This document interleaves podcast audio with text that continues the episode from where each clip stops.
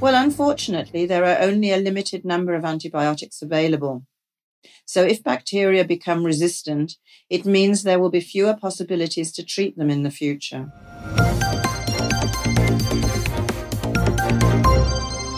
Es ist wieder Mittwoch und damit Podcastzeit bei das PTA Magazin.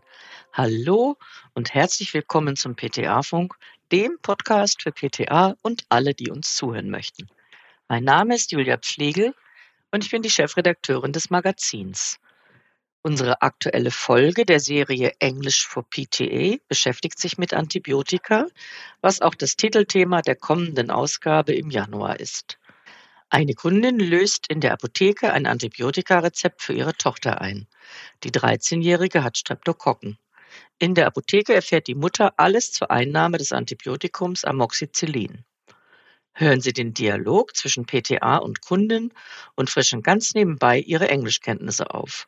Wenn Sie den Dialog mitlesen möchten, können Sie dies auf unserer Website tun unter das-pta-magazin.de slash Englisch.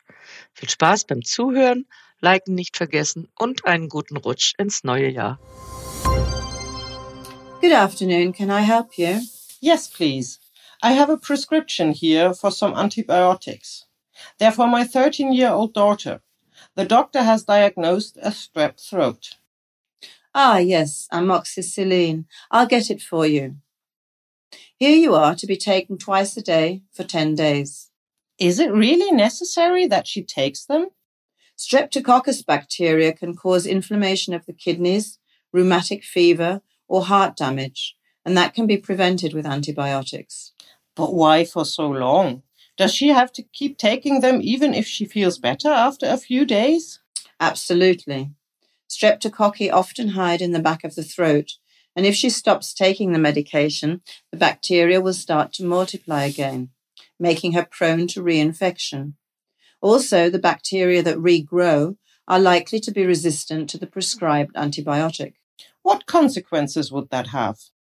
Well, unfortunately, there are only a limited number of antibiotics available. So if bacteria become resistant, it means there will be fewer possibilities to treat them in the future. Oh, I see.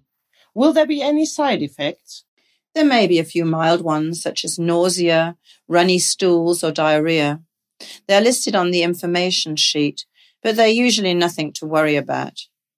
It's also possible that an itchy rash with spots or small bumps may appear.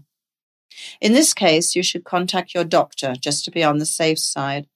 Only 1% of the population is actually allergic to antibiotics, such as amoxicillin. Has there ever been this kind of reaction in your family? No, fortunately, I never heard of that. What else do I need to know? Your daughter should follow the directions and take the tablets on time, exactly as prescribed, and with a big glass of tap water, not only a mouthful. Stomach trouble can be prevented if the medication is taken at meal times.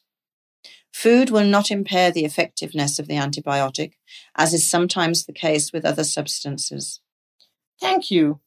Oh, I've just remembered. I've got some antibiotics left over from a cystitis infection. The use by date hasn't been reached yet. Can they be used for something else? No. Prescribed medication should never be kept or used for anything else, whether its expiry date has been reached or not. There are different categories of antibiotics, and they are prescribed by medical professionals solely with the treatment of a particular patient in mind. Leftover medication should always be correctly disposed of. In your case, you can put the tablets into the residual waste. Thank you very much for your help. You're welcome. I wish your daughter a speedy recovery. Das war unsere aktuelle Episode vom PTA Funk. dem Podcast von das PTA Magazin. Danke, dass Sie zugehört haben. Wir freuen uns über Downloads, Likes und Kommentare. Auf Wiederhören bis zum nächsten Mal.